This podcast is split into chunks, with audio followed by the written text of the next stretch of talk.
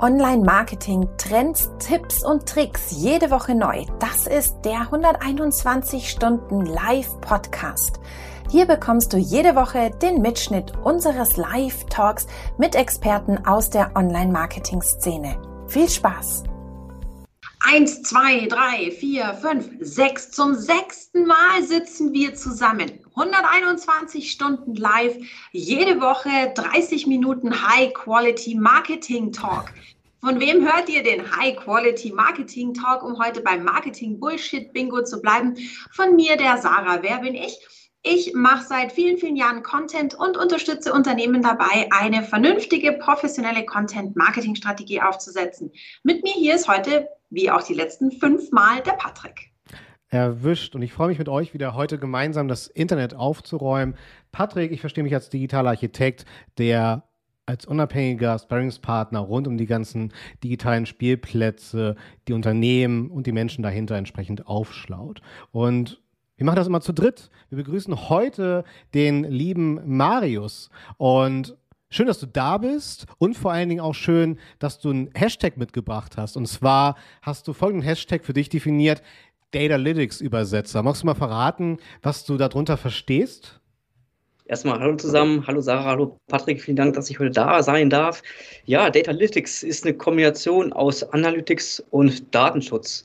Ähm, ich mache relativ viele ähm, Webanalyse-Audits, wo es natürlich auch relativ schnell Richtung Datenschutz geht. Und da ist die Kombination aus Recht und auch Marketing extrem wichtig, sowie auch Technologie. Und ganz davor habe ich Wirtschaftsrecht studiert, mit dem Schwerpunkt IT-Recht. Deswegen auch Data Analytics. Ich habe eine sehr hohe Leidenschaft zum Online-Marketing und auch zum Datenschutz. Und das kombiniere ich quasi in den beiden Bereichen. Das du darfst heißt, sehr gerne verraten, äh, wo du jetzt gerade bist, natürlich. Ah ja, klar. ähm, ich bin bei der 100, 121 Watt. Ähm, bin da als Trainee angefangen und jetzt bin ich auch Referent geworden zum Thema Google Analytics. Und ja, die DSGVO, wie gesagt, hat seit 2018 einen sehr großen Einfluss auf die Webanalyse und auf die ganze Online-Marketing-Welt. Äh, dementsprechend muss man sich auch zur Not mit Datenschutz auseinandersetzen. Und das mache ich quasi jeden Tag.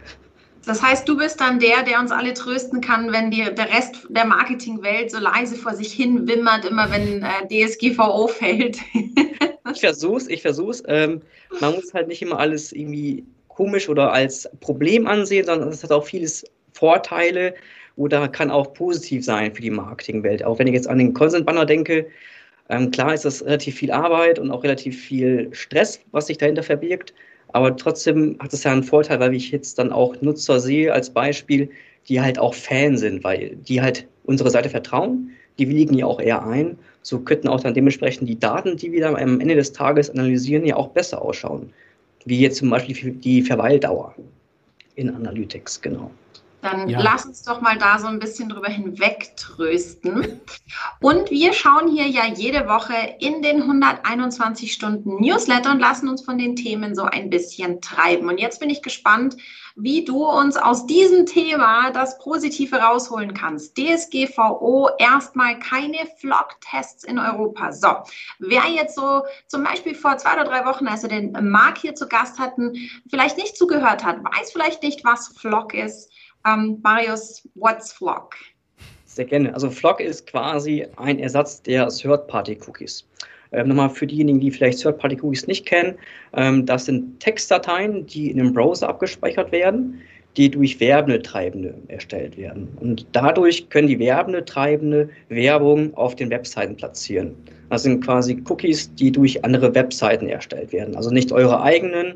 Also der Gegenpart wäre jetzt die sogenannten First-Party-Cookies wie zum Beispiel bei Google Analytics das der Fall ist mit den Page Views. Das sind sogenannte First-Party-Cookies, die kommen durch unsere eigene Domain. Und dann gibt es die Third-Party-Cookies. Das sind meistens werbende Treibende, die Werbeanzeigen bei uns auf der Webseite erstellen möchten. Und Flock ist quasi der Ersatz, soll die Third-Party-Cookies quasi ersetzen. Und Google hat dies in der EU angefangen zu testen, aber haben anscheinend die Datenschutzvoraussetzungen nicht überprüft äh, wodurch sie jetzt diesen Testverfahren gestoppt oder pausiert haben. Und kannst du uns mal so ein bisschen abholen? Also ich habe jetzt heute auch zufällig gelesen, dass auch WordPress schon angekündigt hat, dass sie bei der ganzen Flock-Geschichte nicht mitmachen. Ähm, warum hat äh, die DSGVO offensichtlich ein Problem mit Flock? Also was wird da genau gemacht und vor allem, was bedeutet das für mich im Marketing jetzt vorerst mal? Also Flock ist quasi erstmal, ist das, die machen Personengruppen, also die halt ähnliche Eigenschaften haben und auch Interessen haben. Das sind dann die sogenannten Gruppen, die aus mehreren Personen ähm, entstehen oder entwickelt werden. Ähm, ein großes Problem ist hierbei, dass man eigentlich nicht auf eine einzelne Person zurückgreifen darf. Das ist aber möglich, weil diese Person, ich zum Beispiel, bekomme eine ID und somit kann ich quasi als Verwender der Flock-Technologie mir diese ID anzeigen lassen und kann halt auch Rückschlüsse auf diese einzelne, einzelne Person halt anzeigen lassen. Das ist ein Problempunkt, den Google quasi jetzt erstmal lösen muss, weil wir dürfen keine Rückschlüsse auf bestimmte Personen führen können. Ähm, weiteres Problem ist vor allen Dingen auch die Rollen der Datenverantwortlichkeit oder auch der Datenverarbeiter.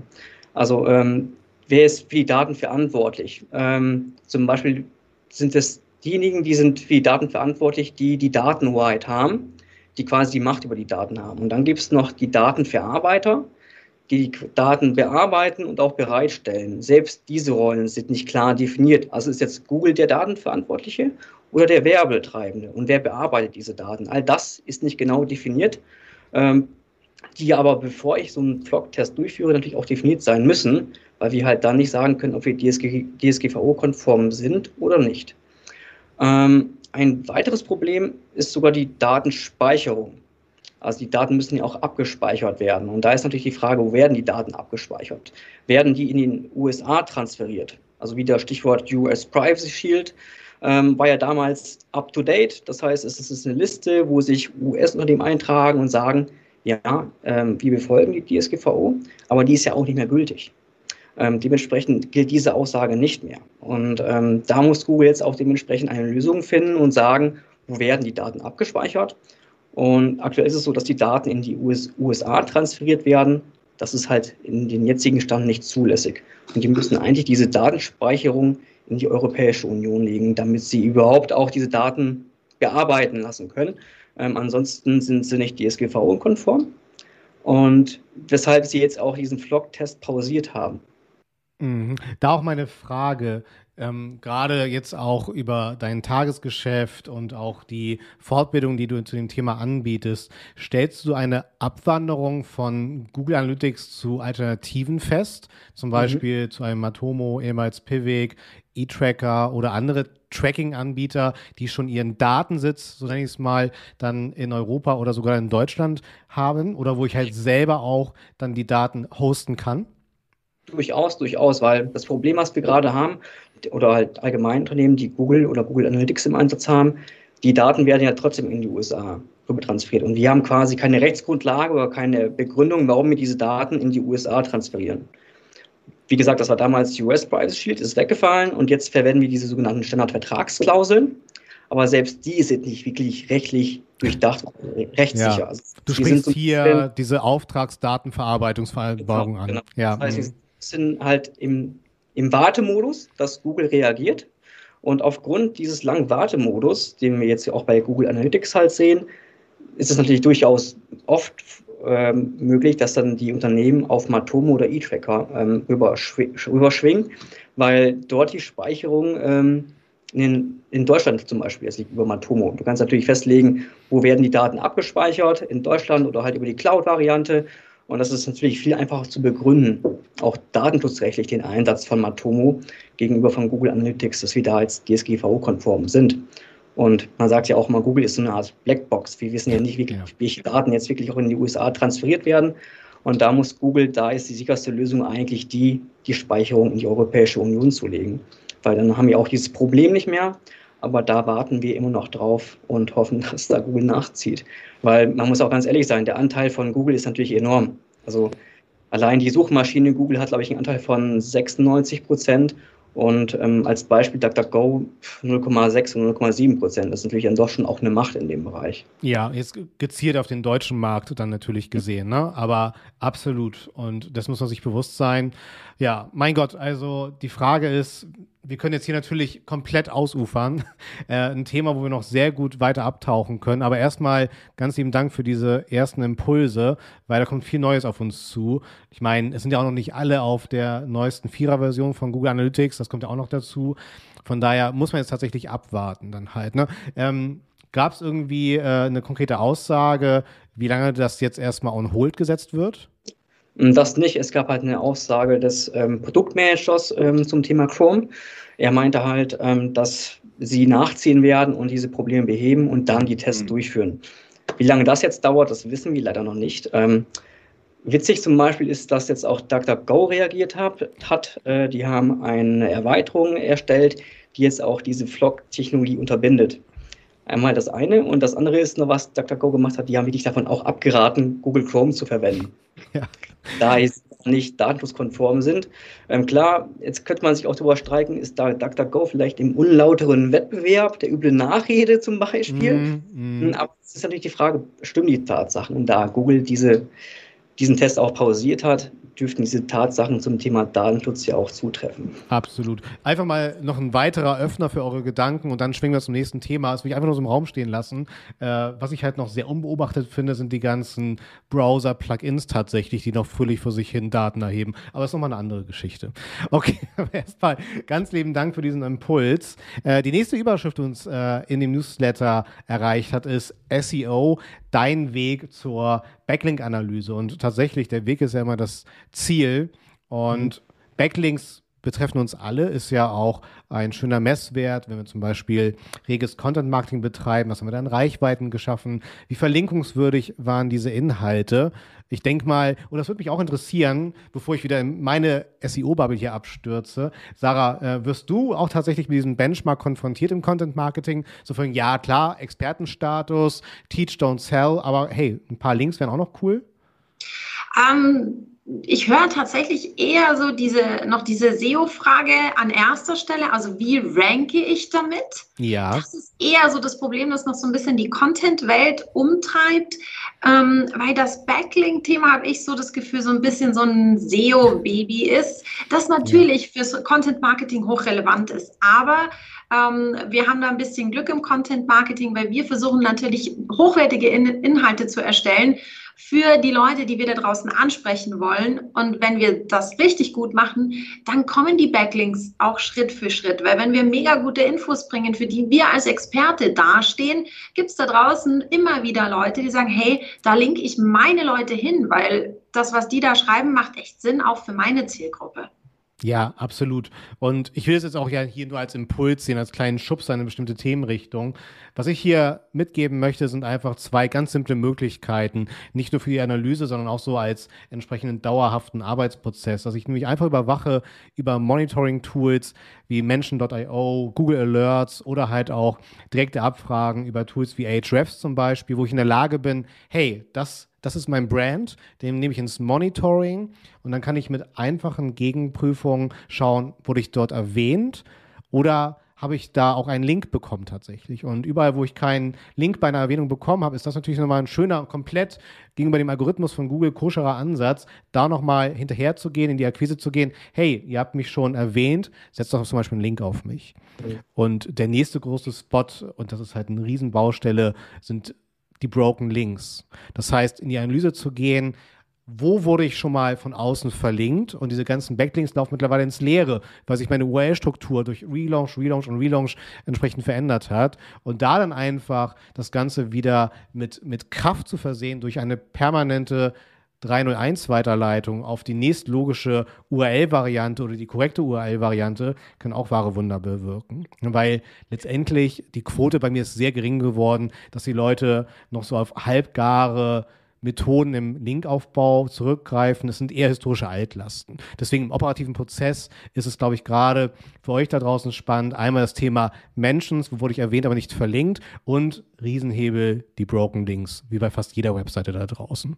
Das sind immer so meine klassischen Berührungspunkte, die ich bei dem Thema dann tatsächlich habe. Und, Vielleicht kann uns. Ja? Sorry, ja? Ähm, welche, welche Tools willst du in deinem Film, Patrick? Also ich habe jetzt natürlich ganz klassisch, klassisch äh, Screaming Frog im Hinterkopf, um zu überprüfen, wie kaputt die ich reparieren kann. Also das auch dann dementsprechend oder das Tool, was du empfehlen würdest in dem Bereich? Ähm, tatsächlich kannst du da auch direkt auf äh, die Funktionen von SEMrush, Ahrefs, Systrix, also wirklich die klassischen, auch Grüße an Searchmetrics natürlich, also alle bekannten SEO-Tools haben ein solches ja. Link-Modul und da mhm. kannst du auch schon mit einem Klick tatsächlich, auch ohne dass du die Domain im Monitoring hast, schauen, welche Seiten von dir gibt es nicht mehr, auf die aber noch Links zeigen. Mhm. So, ne? Also tatsächlich, Screaming Frog das dauert ja ein bisschen länger, bis die ganzen Daten gecrawlt sind. Klar, mit Screaming Frog kannst du Ahrefs anzapfen, aber über diesen direkten Weg, über die Toolanbieter, ist dann halt nicht der einfache und schnellere Weg. Gerade wenn du auch einfach mal in deinem Joe Fix oder IT-Stand-Up ja. zeigen möchtest, wo sind da die Schmerzpunkte gerade. Genau, ich wollte noch den Marius mit seinem, mit seinem Schwerpunkt mit ins Boot holen. Gibt es so in, in Analytics zum Beispiel auch so Bereiche, wo du sagst, wenn du wissen willst, wo die Leute denn auf deine Seite kommen, wo schaue ich denn da rein in mein, in mein Analytics? Wenn ich vielleicht so das Gefühl habe, vielleicht gibt es ja da draußen Leute, die Traffic zu mir schicken. Ähm, ganz klassisch, klassisch ist erstmal ähm, im Quelle Medium Berichtsreiter. Da kann ich mir immer schon mal anschauen, aus welchem Kanal kommen die Nutzer bei mir auf die Webseite. Äh, bei uns ist sehr stark auf Platz 1 die Google-Suche natürlich, aber ich kann mir natürlich auch meine Partner anzeigen lassen. Ähm, in unserem Case zum Beispiel sind das oft die Referenten, die natürlich auf unsere Produktseiten verlinken. Dann sehe ich zum Beispiel jetzt unter Quelle Medium Bericht äh, direkt, ähm, ob jetzt Thomas Hutter zum Beispiel, ein Referent bei uns, äh, auf uns verlinkt hat. Und so kann ich dann schon wirklich die, die Wichtigkeit oder vielleicht auch Potenziale entdecken, ähm, weil der Referent hat natürlich meistens doch auch einen Namen. Und es ist natürlich schon extrem wichtig, dass die auf uns verlinken, weil auch diese Links haben halt einen gewissen, gewissen Wert, eine gewisse Werthaftigkeit die uns natürlich auch in der Position weiter nach oben bringen können. Einmal quasi so als Gesamtüberblick würde ich halt den Quelle Medium Berichtsreiter empfehlen. Und dann kann man dann natürlich auch nochmal die, die Seiten separat analysieren im Website-Content-Bericht. Ähm, da kann man sich auch anschauen, erstmal einen gesamten Überblick über alle Seiten. Ich kann mir aber auch anschauen, ähm, was sind die Landingpages, von wo kommen auch meine Nutzer, die auf zum Beispiel die Startseite kommen, ähm, von welchem Kanal kommen die. Aber ich kann mir auch die Aufstiegsseiten anzeigen lassen. Und dann kann ich dementsprechend, dementsprechend auch gewichten, welche Kanäle da vielleicht wichtiger sind und vielleicht doch unwichtiger. Prima.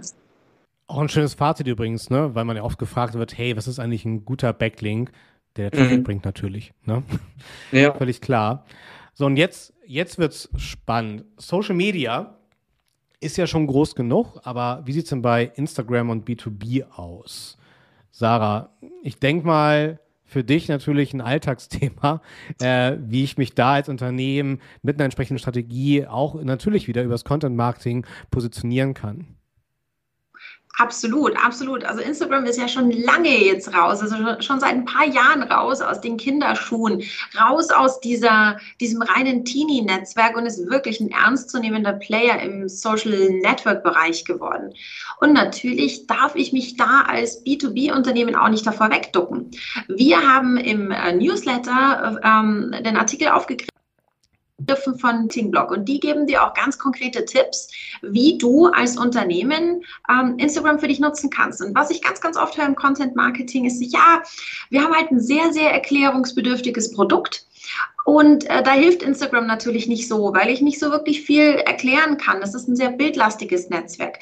Und da gibt es einen ganz, ganz tollen Tipp ähm, für diejenigen, die Instagram im B2B-Bereich nutzen können. Und zwar könnt ihr die Instagram Guides nutzen. Was sind Instagram Guides? Die findet ihr in eurem Unternehmensprofil könnt ihr die anlegen und die Instagram Guides, da könnt ihr aus äh, Dingen, die ihr bereits gepostet habt, wie so Mini-Landing-Pages zu speziellen Themen machen. Das heißt, wenn ihr jetzt zum Beispiel Instagram für euer Recruiting nutzt und ihr postet immer mal wieder den ein oder anderen Post, ähm, der bei euch mit Recruiting zu tun hat, könnt ihr ähm, daraus wie so eine kleine ja, Mini-Version einer Story, einer Landing-Page mit Text versehen und habt es sozusagen da auch äh, richtig nachgehalten. Ihr seid dann nicht mehr ganz so schnelllebig, wie dieses Netzwerk per se eigentlich ist, wenn ihr euch so ein bisschen auseinandersetzt mit den zusätzlichen Funktionen, die eure Biografie euch bietet. Da gibt es neben den Instagram Guides noch so die ein oder andere Funktion, die euch auf jeden Fall ähm, im B2B-Bereich noch mehr hilft als das reine Posten. Das reine Posten,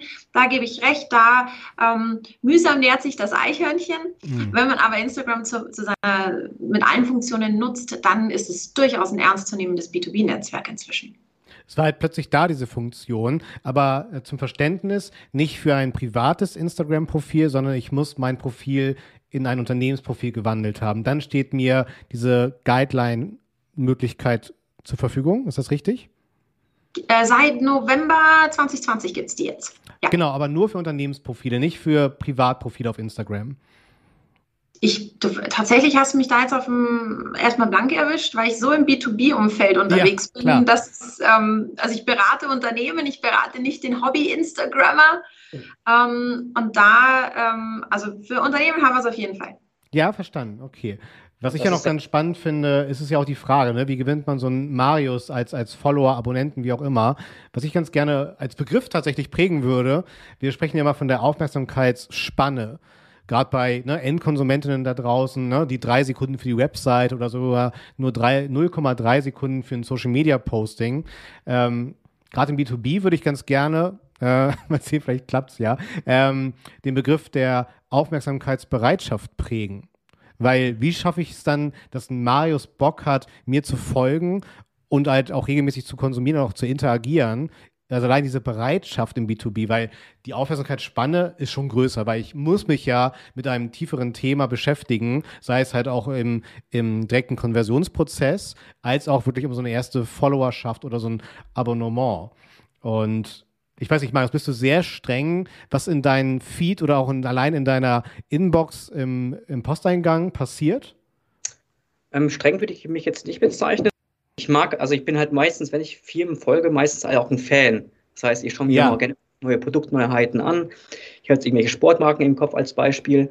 Ähm, problematisch wird es halt dann so, wenn ich mir Stories anschaue. Also wenn ich jetzt wirklich in diesen Story-Modus reingehe und dann sehe ich schon, es mhm. kommt eine Firma, da ist schon ehrlich gestehen, da klicke ich schneller durch. Spannend. Du kannst ja drauf tippen, dann kommst du direkt in die nächste Story. Das interessiert mich dann wirklich weniger. Ähm, ich persönlich bin halt dann doch schon jemand, der auch dann diese Beiträge liest und vielleicht halt neue Produktneuheiten mir anschaut. Ähm, aber ich muss halt dann wirklich schon echt ein Fan von dem Unternehmen sein. Und ja. da sind ja die meisten. Also ich glaube, jetzt, wenn ihr euch so ein bisschen fragt, ich folge ja nur jedem Unternehmen, wo ich auch wirklich ein Fan von bin, wo ich davon überzeugt bin, das sind coole Produkte oder die machen coole Dienstleistungen. Erst dann klicke ich ja auf Folgen. Also ich glaube schon, dass es halt an diesen Bereich geht. Also wenn ich jetzt quasi wirklich mir die Storylines anschaue, jetzt nicht Werbung technisch gesehen, das ist natürlich noch was anderes, aber wirklich, wenn ich dann dementsprechend auf Folgen klicke ja. und die Firma im Detail anschaue. Ich glaube, da bin ich jetzt in dem Fall nicht so streng. So bei Werbeanzeigen ist es vielleicht ja, auch was anderes. Ja. Wenn ich eine Werbung sehe, ähm, die kriege ich vielleicht dann nicht so schnell durch. Und dann finde ich diese Guidelines halt schon extrem cool, weil das sind ja so eine Art Zusammenfassung, wenn ich es gerade richtig verstanden habe, Sarah, ähm, wo ich dann dementsprechend ja mir diese Beiträge mal quasi im Detail anschauen kann und wodurch dann vielleicht das Unternehmen ja auch einen gewissen Mehrwert äh, liefern kann für den Nutzer. Du kannst halt einfach so ein bisschen Text noch hinzufügen mhm. zu den Posts, die du schon hast und kannst da einfach, ähm, ja, wenn du sagst, du bist Erklärungsbedürftige, dann hast du Platz zu erklären. Aber am letzten Ende dürfen wir natürlich auch nicht vergessen, die Leute sind nicht auf Instagram, um sich ähm, detailliert über die neuen Funktionen der Waschmaschine XY aufklären zu lassen. Das ist, wir sind immer noch im, im privaten Bereich, wir sind immer noch im Content Marketing. Und da bin ich immer ein ganz großer Verfechter, dass ich sage, denkt ein bisschen weg vom B2B, mhm. denn auch ein Marius sitzt Freitagabend auf dem Sofa mit seinem Smartphone und hat mal den, ähm, den Juristenkopf, den Datalytics-Kopf aus, sondern ist halt jetzt einfach nur der Marius. Und den kann man schon auch noch mal auf ein bisschen einer anderen Ebene greifen, ein bisschen fernab von äh, B2B und deswegen auch im B2B ein bisschen das, das Entertainment auf keinen Fall zu kurz kommen lassen. Dann äh, glaube ich, kann man da schon was reißen. Ja, das ist so schwer, ne? Weil gerade was du ja sagst, ne, dieses B2B oder B2C, ist es immer Age to Age, ne? Oder und B2M, ne? B2 Marius dann in diesem Szenario. Aber da dann wirklich äh, mit Endorphinen einem Unternehmenslogo dann zu folgen und damit zu interagieren, ist halt was ganz anderes als mit einer Privatperson. Ne? Das, das finde ich halt die Herausforderung dann halt tatsächlich. Ne? Aber ich will mich da auch wieder nicht reinsteigern. Äh, um das wieder ein bisschen runterzunehmen mit Emotionen, wird es wieder technisch. und zwar unsere drei Buchstaben, SEO. Und es gab ein kleines äh, Feintuning, beziehungsweise der Prüfwert unter PageSpeed Insights für die Core Web Vitals, die ja jetzt auch entsprechend ausgerollt werden ab Mai 21, wurde nochmal der Wert des Cumulative Layout Shifts angepasst. Das bedeutet, wenn ein Dokument sich lädt und einzige Elemente nochmal hoch und runter springen, bis sich etwas voll entsprechend geladen hat, damit möchte Google einfach entsprechend testen und auch natürlich später verhindern, dass es zu irgendwelchen Fehlklicks zum Beispiel kommt. Ne? Von wegen, oh, das sieht ja spannend aus und da kommt noch der Banner und ich verklicke mich dann halt und lande dann halt auf einem Element, wo ich gar nicht hin wollte. Finde ich einen sehr spannenden Prüfwert tatsächlich, der auch sehr gut in meine Argumentation reingrätscht äh, positiv und unterstreicht, wenn es um so interaktive, sich in der Höhe verstellende Elemente handelt auf einer Webseite, ich spreche jetzt auch Slider an, ich bin ja ein offizieller Slider-Gegner, äh, ist das ein super Wert, der das unterstreicht tatsächlich. So. Ähm, jetzt sind wir auch wieder natürlich hier Datalytics, ne? Ähm, was hat denn Google da entsprechend ge, ge angepasst, nochmal im Feintuning? Marius, hast du das genau mitbekommen? Also es geht halt vor allem auch um die Seite Ladegeschwindigkeit. Mhm. Also dementsprechend lange baut sich die Seite auf. Ähm, was mir da jetzt extrem aufgefallen ist auch, dass manche Consent-Tools, die man im Einsatz hat, also wo man dann dementsprechend die Einwilligung einholt, ja. die natürlich auch Kapazität ziehen. Und da gibt es natürlich auch viele Toolanbieter ähm, im Bereich Consent, die jetzt auch damit oder darauf reagiert haben und ein Update rausgebracht haben, wodurch natürlich diese Kapazitäten geringer werden, also quasi die Datenmengen werden kleiner, sodass diese Seitenladegeschwindigkeit nicht mehr so stark auch an dem Consent-Banner hängt weil das kostet halt dann doch auch relativ viel. Zeit. Und ich weiß nicht, ihr kennt es ja wahrscheinlich auch beim Smartphone, wenn ich auf eine Webseite gehe, wo ich noch nicht war, wo ich noch nicht eingewilligt habe, da baut sich die Seite auf und dann kommt noch irgendwie der Consent-Banner rein.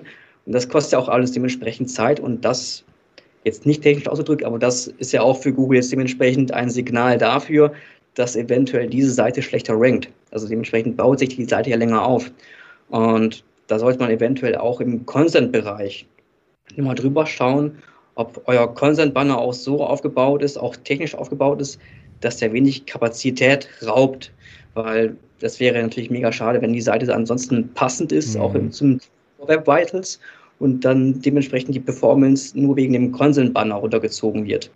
Also da nochmal nachschauen und überprüfen, ob auch vielleicht der Consent-Banner in dem Bereich ähm, schnell lädt, nicht, dass wir dadurch ähm, Position verlieren, die extrem wichtig sind. Ja. Mich würde das mal interessieren, wie das in euren Bubbles aussieht, äh, Sarah Marius. Bei mir wird immer sehr wild diskutiert, äh, weil hier steht ja auch SEO Doppelpunkt, was ich halt mhm. halt faszinierend finde, weil wir sprechen immer über die Optimierung für die Suchmaschinen und da wird immer hoch spekulativ sich darüber ausdiskutiert in unzähligen Threads, inwieweit jetzt dieser das ein Ranking-Faktor ist und wie stark der im Ausschlag ist, in den Auswirkungen. Und das fand ich schon immer faszinierend, weil letztendlich geht es ja um ein für mich reifes Marketing, ein performantes Marketing.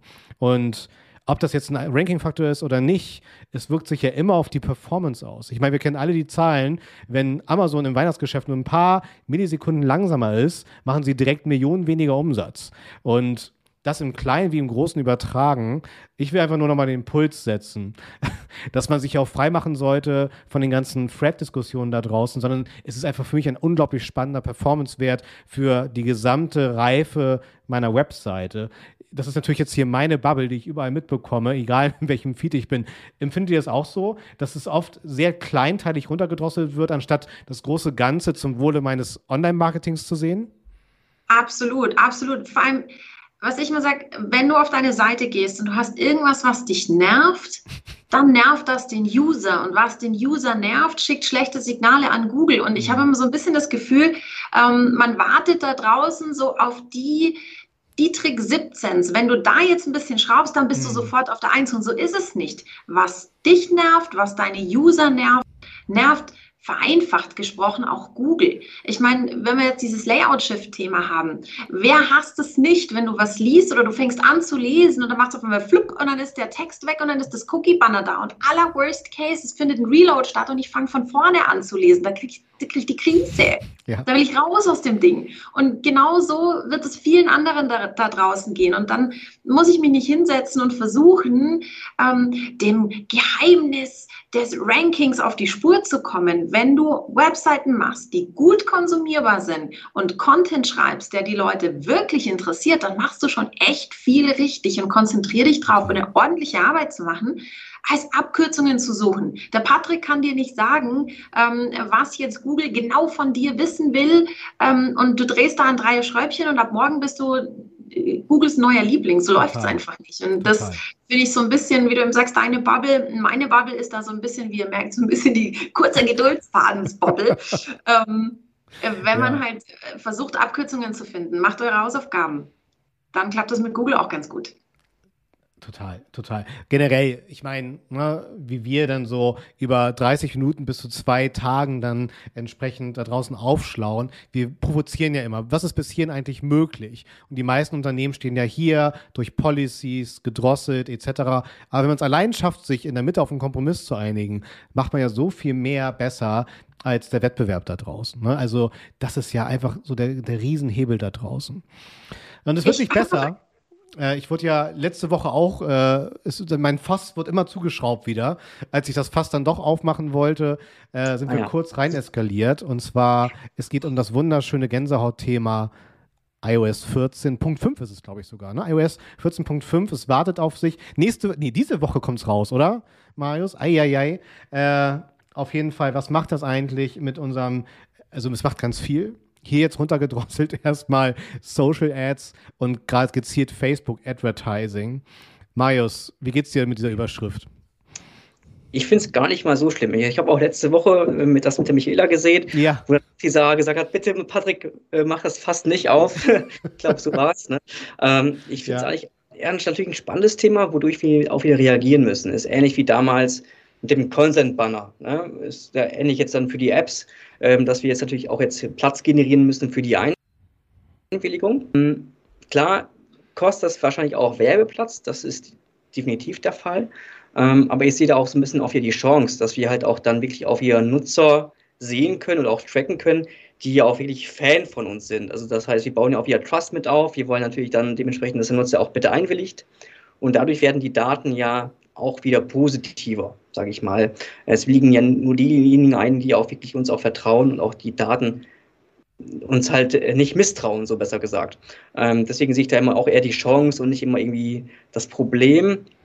Es wird sich natürlich jetzt herausstellen, jetzt, äh, wie an iOS 14.5 auch Auswirkungen auf das Datenmodell hat, ähm, weil auch selbst die Opt-out-Funktion dadurch, also wenn ich jetzt ausopte als Nutzer, ähm, bekomme ich trotzdem noch als Unternehmen Daten von dem im Funnel als Beispiel. Also das heißt, selbst diejenigen, die nicht, die nicht einopten, ähm, selbst da haben wir Möglichkeiten, auch mit den Daten noch zu arbeiten. Ja. Mhm. Ja, richtig. Also ähm, wenn ich ähm, aktuelles Conversion Tracking übers Facebook Pixel mache, konnte mhm. ich ja bisher äh, sehr, sehr viele unterschiedliche, sehr kleinteilige Conversions anlegen. Also ein Newsletter-Abschluss, ein Add-to-Card, Button, Push und ein, ähm, ein Product View und weiß nicht was alles. Also man konnte sich da ja echt wahnsinnig verkünsteln. Und ähm, da hat Facebook sich jetzt sozusagen iOS 14 in dieser Form gebeugt, will ich es mal nennen, dass sie ähm, dir nur noch acht Conversions zur Verfügung stellen. Jetzt acht wirkt auf den ersten Blick ganz viel, aber wenn du ein bisschen kleinteiliger arbeitest, dann kann es schon schwierig werden. Also du kannst ähm, nur noch acht unterschiedliche Conversion-Events festlegen. Du kannst danach schon wechseln, so ist es nicht. Also wenn du jetzt merkst, okay, ähm, mein Newsletter Lead äh, Conversion brauche ich nicht mehr oder bringt mir nichts, kannst du das natürlich wechseln. Dann hast du aber ein paar, Dat ein paar Tage Datenverlust, also da passiert erstmal gar nichts und dann fängt äh, Facebook an, dir diese Daten wieder zur Verfügung zu stellen. Also es ist jetzt nicht gerade so ideal, mhm. ähm, dass man in diesen acht äh, Conversion-Möglichkeiten da Bäumchen wechsel dich spielt. Und was ich aber ganz gemein finde, ist, wenn man auf Value Optimization geht, also sprich, du willst, dass die Leute, die bei dir kaufen, einen möglichst großen Warenkorb haben. Also das kannst du in deinem, äh, in, bei deinen Werbeanzeigen kannst du auf Value Optimization gehen und sagen, hey, schick mir bitte die, die bereit sind, wirklich Kohle auszugeben. Dann klau dir diese Option Value Optimization schon vier deiner acht Conversions. Ähm, und dann mit vier Conversion-Zielen wird es natürlich schon so ein bisschen, bisschen sehr mau. Also das ähm, ist so ein Nachteil. Also ich verstehe Marios Argumentation, vor allem es hilft dir nichts. Wir sind jetzt drin in der Nummer. Mhm. Wir sollten alle versuchen, das Positive zu sehen. Aber da ist es schon ein bisschen schwierig, vor allem wenn ja eh ein bisschen was schon getrackt wird. Das finde ich so ein bisschen, ähm, naja, ich verstehe die Philosophie ehrlich gesagt dahinter nicht ganz. So, ich track dich nicht voll, aber so ein bisschen tracken will ich schon. Also ähm, da, du bekommst auf jeden Fall, auch wenn derjenige ein Opt-out gemacht hat, bei deiner ähm, äh, bei, äh, bei äh, Facebook, dann bekommst du trotzdem die am höchsten priorisierte Conversion. Bedeutet, ähm, Facebook äh, priorisiert im Default den Purchase, also den Kauf als höchstwertigste Conversion. Das kannst du individuell auch wieder ändern, wenn du sagst, naja, der Kauf ist mir nicht so wichtig, mir ist jetzt der Newsletter viel, viel wichtiger, den will ich in jedem Fall haben. Kannst du das umstellen und eine Conversion kriegst du, aber was du halt nicht machen kannst, du kannst ihn halt nicht auf seinem Weg verfolgen. Also ähm, du kannst den nicht, ähm, du hast dann nicht sein Add to Card, du hast nicht sein Product View, sondern du hast halt nur die Conversion. Und das mhm. finde ich so ein bisschen. Ich glaube, ja. es ist auch extrem wichtig, dass man sich auch wirklich mit der Strategie davor ja auseinandersetzt. Also ich sage ja auch immer zu den Kunden, die ich dann betreue, ähm, bevor wir Webanalyse oder auch App-Analyse immer erst vorher eine Strategie machen. Also oft ist es ja so, ich tracke einfach mal und gucke mal, was da für Daten reinlaufen. Und jetzt auch in dem Fall mit den acht Conversions muss ich mir ja wirklich vorher Gedanken machen, äh, welche Conversions ich überhaupt auflisten möchte. Und da ist halt die Strategiefindung extrem wichtig. Also was ist Ziel, was ist mein Ziel, was ist das Ziel des Nutzers? Also das alles sind halt so Fragestellungen, die wir halt vorher durchführen müssen. Weil ansonsten ähm, habe ich natürlich Potenzial, was ich nicht nutzen kann, weil ich gar nicht weiß, was der Nutzer möchte oder was ich mit der Website überhaupt möchte. Das ist halt auch noch ein wichtiger Punkt, finde ich. Also Thema Strategie. Ich muss mich vorher damit erstmal beschäftigen, was will ich überhaupt tracken. Total, welche Fragen möchte ich beantwortet haben. Ne? Ab, absolut, ja. Und weitere Fragen werden vielleicht beantwortet mit den fünf praktischen Tipps. Also Marius, ich versuche immer die Übergänge immer besser zu gestalten, du merkst es. Ähm, fünf praktische Tipps für die Redaktionsplanung im Content Marketing. Ich finde, ich glaube, das ist so ein bisschen das Thema wie die Snippet-Optimierung im SEO, äh, dass man hier ein, ein, ein, äh, ein Thema durcharbeitet und immer wieder aufs Neue. Äh, hier ist es dann halt die Redaktionsplanung dann halt. Sarah, du hast dir bestimmt den Artikel angesehen. Was, was können wir da uns irgendwie langschubsen lassen? Ähm, ja, also was ich ganz äh, super finde an dem Artikel ist, dass einen Haufen Vorschläge macht, was in so ein Redaktionsplan kann. Und da schließt sich jetzt der Kreis wieder so ein bisschen zu dem, was der Marius gesagt hat, Strategie. Ähm, so ein Redaktionsplan hilft mir natürlich, meine Strategie umzusetzen. Und ähm, was ich ganz spannend finde, also ich bin ganz großer Freund davon, dass ich in so einen Redaktionsplan, dass ich aus einem Redaktionsplan einen Content-Marketing-Plan mache. Also was bringt mir das zu wissen, worüber wir die nächsten sieben Wochen schreiben, wenn ich den Business-Gedanken dahinter nicht kenne oder den nicht mit einbeziehe?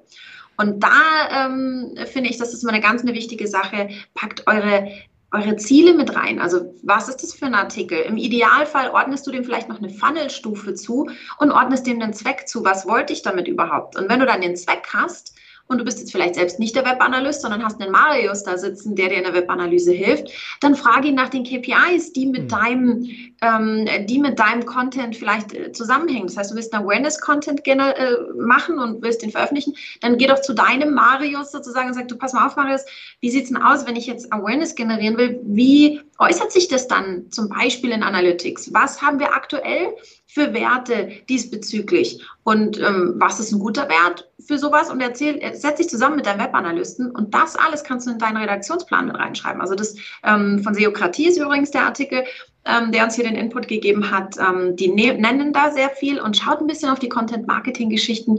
Die helfen euch. Hast du da, weil der erste Schritt ist immer eine Excel-Liste als Redaktionsplan.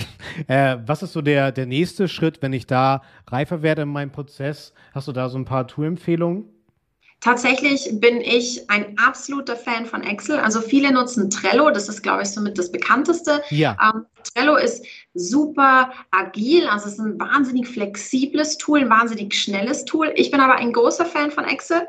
Ähm, und zwar, weil du da wahnsinnig schön individuell auf dich anpassen kannst. Das heißt, du hast nicht das Thema, dass dir das Tool Funktionen vorgibt, die du dann irgendwie äh, für dich verbiegen musst, sondern du kannst da echt toll arbeiten. Kleiner Tipp, was ich ähm, in Excel immer mache, ist, ich die Zellen kannst du farblich kodieren. Also das heißt, du kannst festlegen, was steht denn da drin und ich kann es mir farblich hervorheben lassen. Mhm. Bedeutet, wenn jetzt in meinem Ziel, also welche KPIs möchte ich messen, Awareness steht, mach mir das Feld grün. Wenn da, ähm, wenn da Leads steht, also ich will möglichst äh, Newsletter-Anmeldungen damit haben, dann mach das Feld blau. Und ähm, so ordnest du jedem Ziel zum Beispiel eine Farbe zu. Und dann hast du immer gleich auf den ersten Blick, wenn du deinen Redaktions-Content-Marketing-Plan öffnest, sofort immer im Blick, allein von dem farblichen Umfeld, wie, wie dein Plan aussieht, bin ich dann im Plan oder bin ich so ein bisschen, lasse ich mich treiben von dem, was ich einfach am liebsten machen, Content Marketing und habe wahnsinnig viele Awareness-Artikel, mhm. aber nichts, was die Leute, den Leuten dann in späteren Funnelstufen weiterhilft. Da also mein Tipp, auf jeden Fall, wenn ihr mit Excel arbeitet, ähm, schaut euch das ganze Thema Hervorhebung, farbliche Hervorhebung der einzelnen Zellen mit an und ähm, was ich an Excel auch spannend finde, ihr könnt mit so ein paar Pivot-Tabellen euch auch tolle Auswertungen ziehen. Also wie viel Content habt ihr wo veröffentlicht? Ähm, welche äh, KPIs habt ihr hauptsächlich verwendet? Welche Personas habt ihr mehrheitlich angesprochen? Ähm, und kriegt da so einmal in Zahlen zusammengefasst, was euer Content-Marketing so treibt. Ja, Marius, und unser Content-Marketing ist erstmal feuerfrei. Und zwar auch dieses Format findet ihr wieder auf allen gängigen Podcast-Portalen und wir gehen natürlich auch, wie immer, für euch direkt live, wie jetzt auch natürlich. Sarah, wo findet man uns überall eigentlich? Also die ganze Live-Geschichte haben wir jetzt, ihr habt euch vielleicht erinnert, wir waren ja bis jetzt immer Donnerstag, ihr wundert euch, jetzt sind wir am Dienstag, heute ist Dienstag.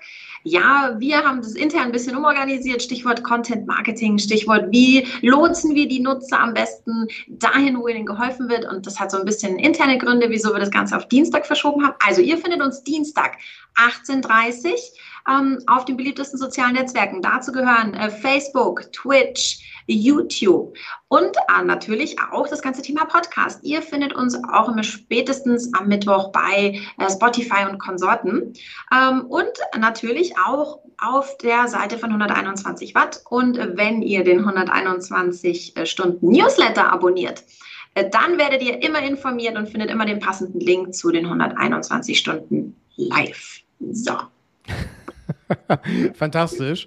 Äh, dafür beneide ich dich, dass du da internen Redaktionsplan hast, um das so äh, entsprechend zu präsentieren. Fantastisch. Ganz lieben Dank dafür.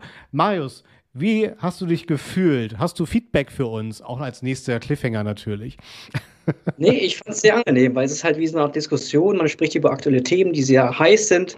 Auch zum Thema Datenschutz. Äh, da kann man sich natürlich so ein bisschen drüber streiten. Aber ich fand es sehr spannend, auch sehr anregend, mit euch über Datenschutzthemen, über Webanalyse-Themen zu diskutieren. Sehr, sehr schön, auf jeden Fall. Ja, fantastisch. Und wir freuen uns natürlich auch über euer Feedback. Einfach unter 121w.de slash live. Wir wollen besser werden. Das heißt, kommentiert hier gerne, was hat euch gefallen, welche Themen wünscht ihr euch, welche Gäste wünscht ihr euch, was können wir besser machen, um hier uns entsprechend noch besser zu positionieren und natürlich weiter zu reifen.